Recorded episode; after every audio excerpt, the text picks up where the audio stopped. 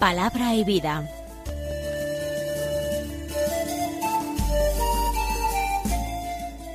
Con el padre Manuel Horta desde Sevilla.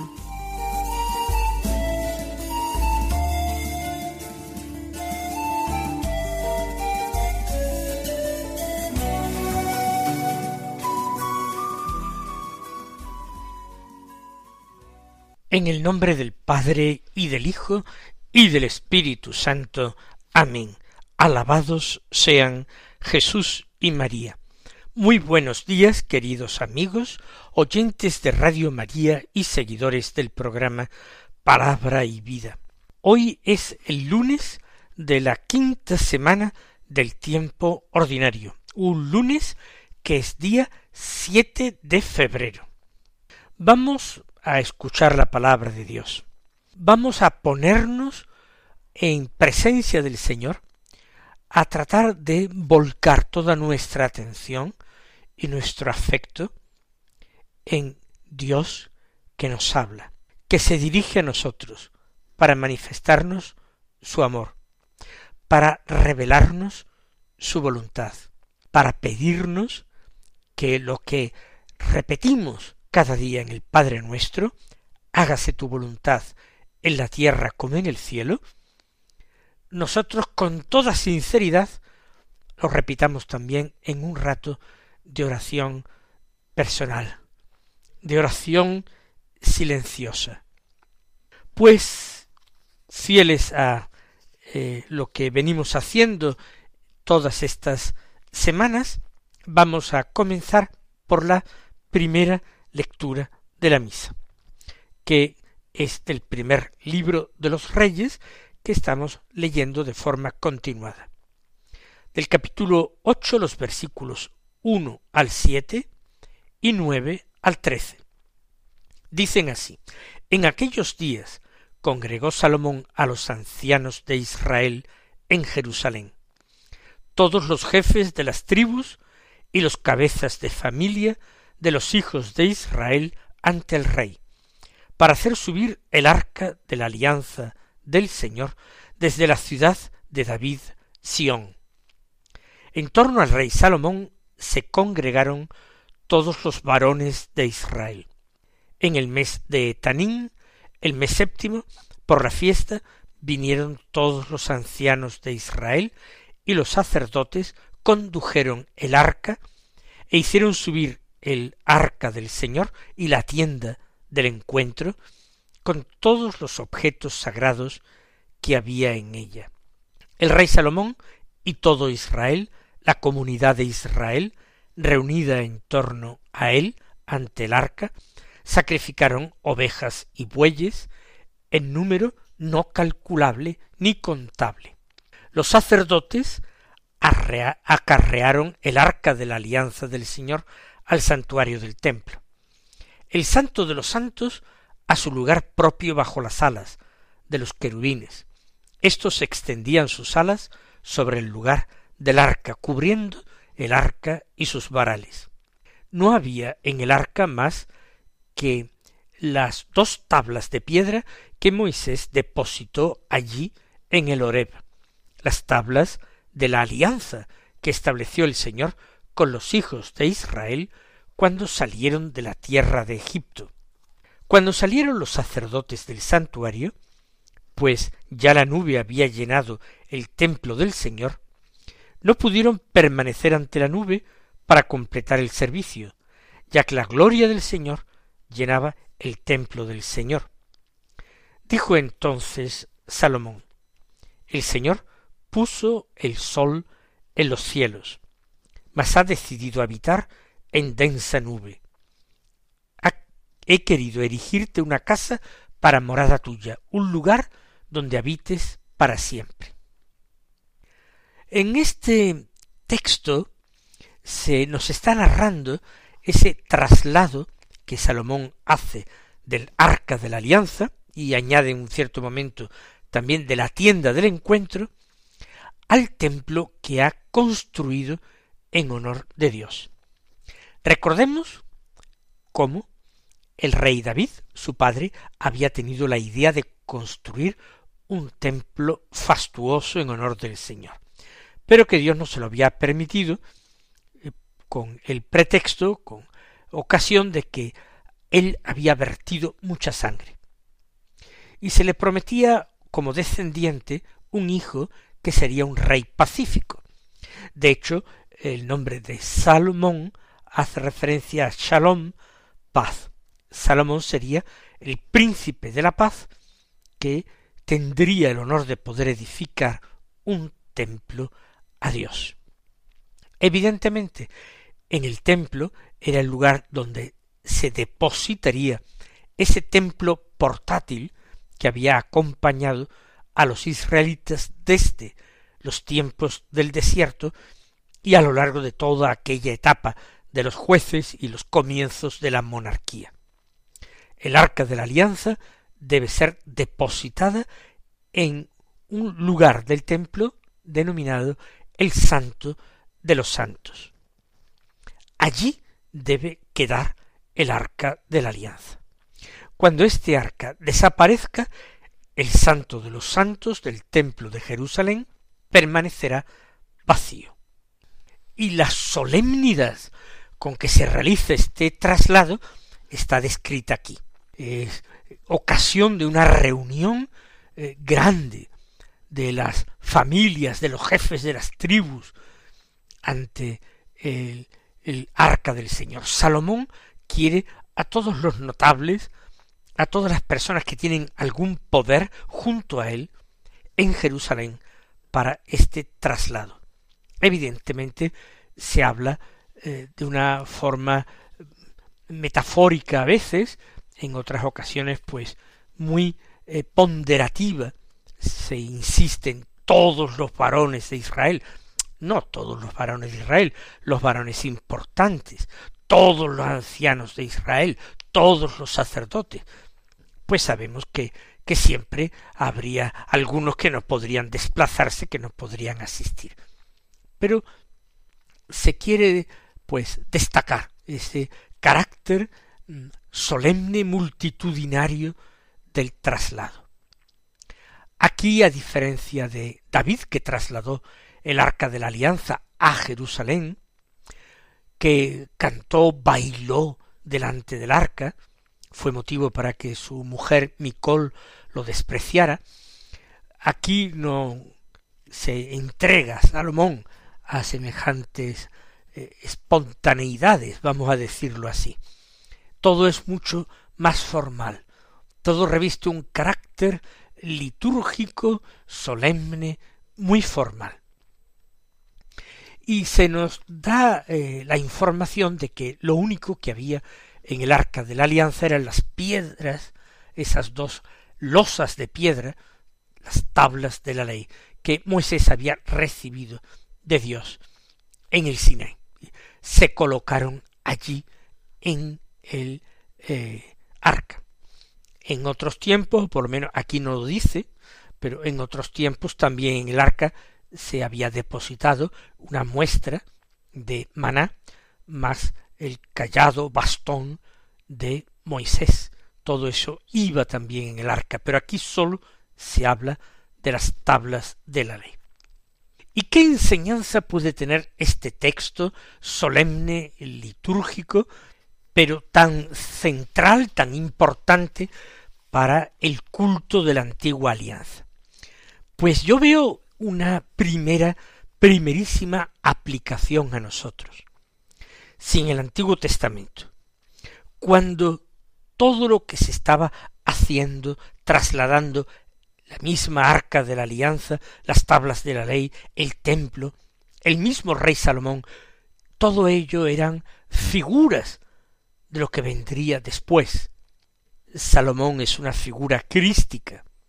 El antitipo de Salomón es Jesucristo nuestro Señor, el rey pacífico, el príncipe de la paz, el hijo de David, por supuesto, el Salvador de Israel, el rey, pues todo era una figura de lo que había de venir, y se hacía con semejante solemnidad y dándole tanta importancia incluso a los más pequeños detalles. con cuánta mayor solemnidad, interés, preparación nosotros tendríamos que eh, realizar eh, la comunión sacramental, el, el traslado de la sagrada forma del cuerpo de Cristo que está en la hostia consagrada, ese traslado a ese templo vivo que es mi propio cuerpo. Porque realmente mi cuerpo, el cuerpo del cristiano consagrado por el Espíritu Santo que hemos recibido en el bautismo, en la confirmación, en los sacramentos, es templo de Dios, tiene que ser templo de Dios, en el que el Señor se deleita en habitar, desde el cual Él quiere hablarnos y guiarnos, no ya desde fuera, sino con una moción interior, desde dentro. Con cuánta limpieza hemos de guardar este templo, cuánta pureza debe revestir para ser digno de alojar, no ya la figura de lo que habría de venir, no, sino el mismo Dios nuestro, y un Dios que se ha hecho carne, y recibirlo con su cuerpo, con su sangre, con su alma y con su divinidad. A veces cristianos comulgan, incluso comulgan con frecuencia, sin hacerse conscientes verdaderamente de a quién reciben, que no gastan absolutamente ni un solo instante, ni en disponerse a recibir al Señor, ni acompañarlo una vez recibido, permaneciendo en esa adoración personal, interior, que debemos realizar cada vez que lo recibamos sacramentalmente. Todo el ritual, toda la delicadeza, toda la fiesta que envuelve a este acontecimiento único que nosotros repetimos con mucha frecuencia todos los domingos o incluso todos los días. Por otra parte hay otra enseñanza.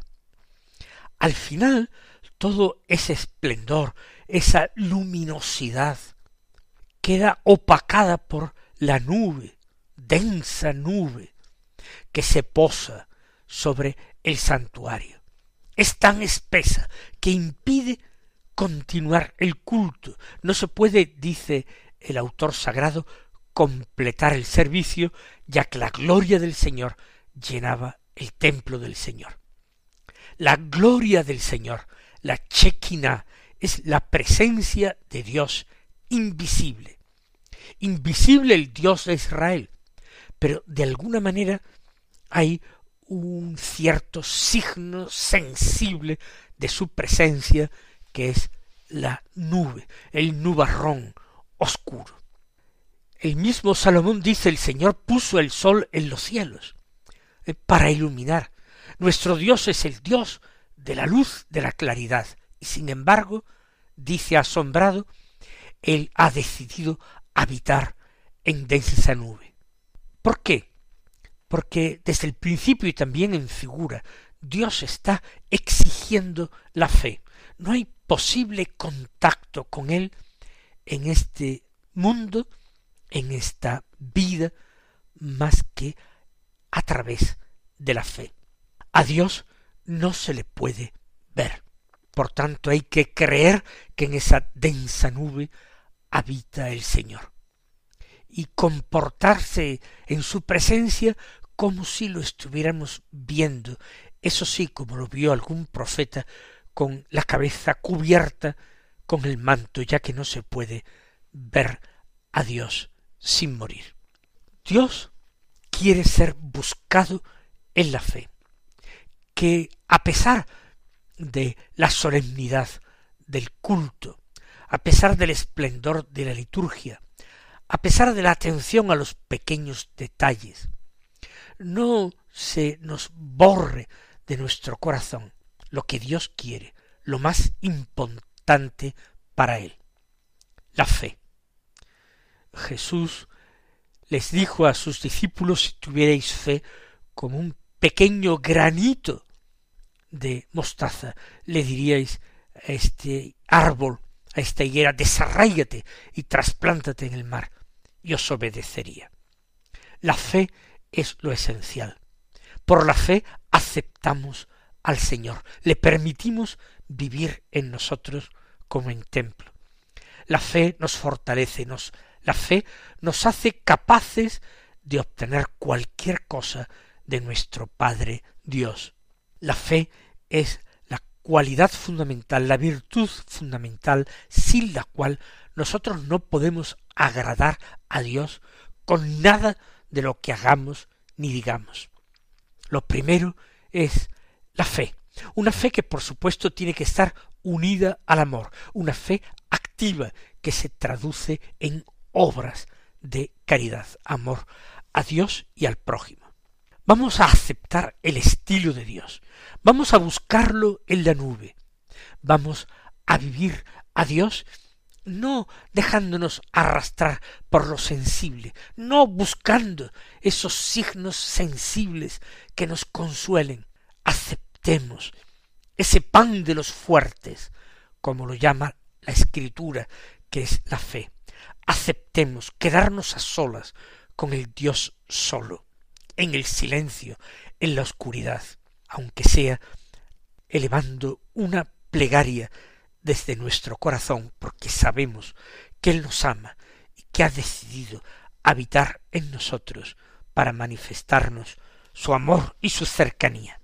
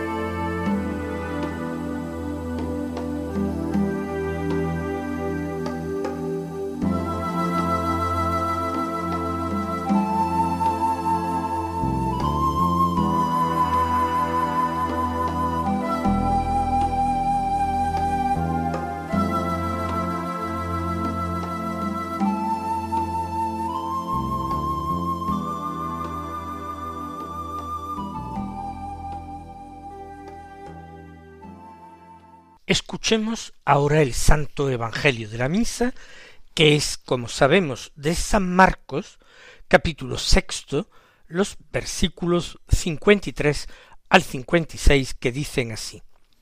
En aquel tiempo, terminada la travesía, Jesús y sus discípulos llegaron a Genesaret y atracaron. Apenas desembarcados, los reconocieron y se pusieron a recorrer toda la comarca. Cuando se enteraba la gente dónde estaba Jesús, le llevaban los enfermos y en camillas. En los pueblos, ciudades o aldeas donde llegaba, colocaban a los enfermos en la plaza y le rogaban que les dejase tocar al menos la orla de su manto, y los que lo tocaban se curaban. Nos narra el Evangelio esta forma de actuar de Jesús, que es un maestro, pero un maestro itinerante. Él va por pueblos y aldeas recorriendo toda Galilea, atravesando a veces el lago de Genesaret en todos los sentidos, y Jesús se ha hecho muy popular. Por eso el reconocimiento de su persona es inmediata y el seguimiento es multitudinario. ¿Por qué sigue la gente a Jesús? Principalmente según este texto, no para escuchar sus enseñanzas, sino para beneficiarse de sus milagros, principalmente de sus curaciones. La gente le llevaba los enfermos en camillas cuando se enteraba dónde estaba Jesús.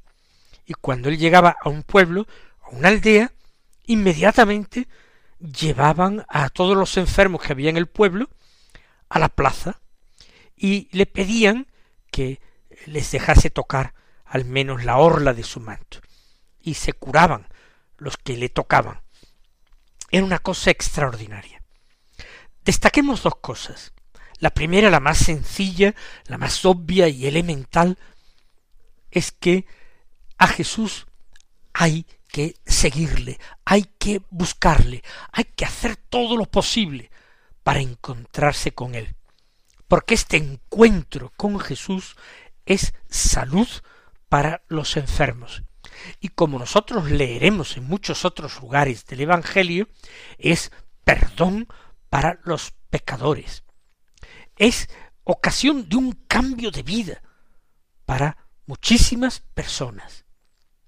Recuerden cómo Pedro, habiendo sido ya llamado por el Señor, con ocasión de una pesca milagrosa, después de una noche entera tratando de pescar de una forma eh, infructuosa, después él llega con la pesca y desembarca y se postra ante el Señor y le dice, Señor, aléjate de mí que soy un hombre pecador. Ese reconocimiento de que es un hombre pecador hace que el Señor le haga ese llamamiento definitivo a Pedro como pescador de hombres. Pero llama también la atención que dice el texto que la gente le rogaba a Jesús que les dejaran tocar al menos la orla de su manto. El contacto con su cuerpo es sanador. Todos los que lo tocaban, dice San Marco, se curaban. No se trata solamente del poder de Jesús, no se trata tampoco solamente de su palabra, que es poderosa, y obra y realiza exactamente aquello que dice, sino que su cuerpo es santo, su cuerpo es sagrado. El cuerpo de Jesús, y no sólo su divinidad, no sólo la segunda persona del Verbo, no solamente su alma, alma humana, inmortal, también su cuerpo es fuente de vida y de salvación. Porque la encarnación del Señor es una verdad fundamental que nosotros nunca podemos obviar ni dejar en segundo término.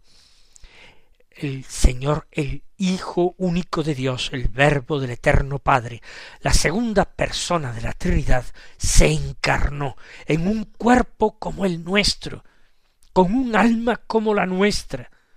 Se encarnó de una manera definitiva e irreversible.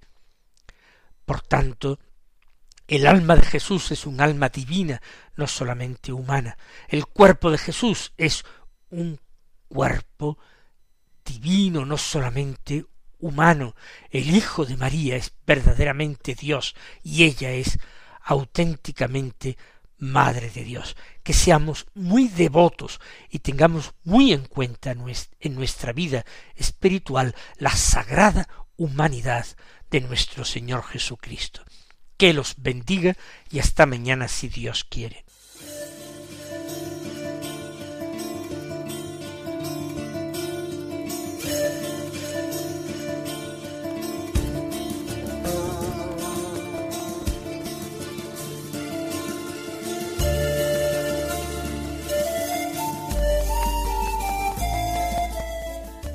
Concluye Palabra y Vida un programa dirigido desde Sevilla por el padre Manuel Horta.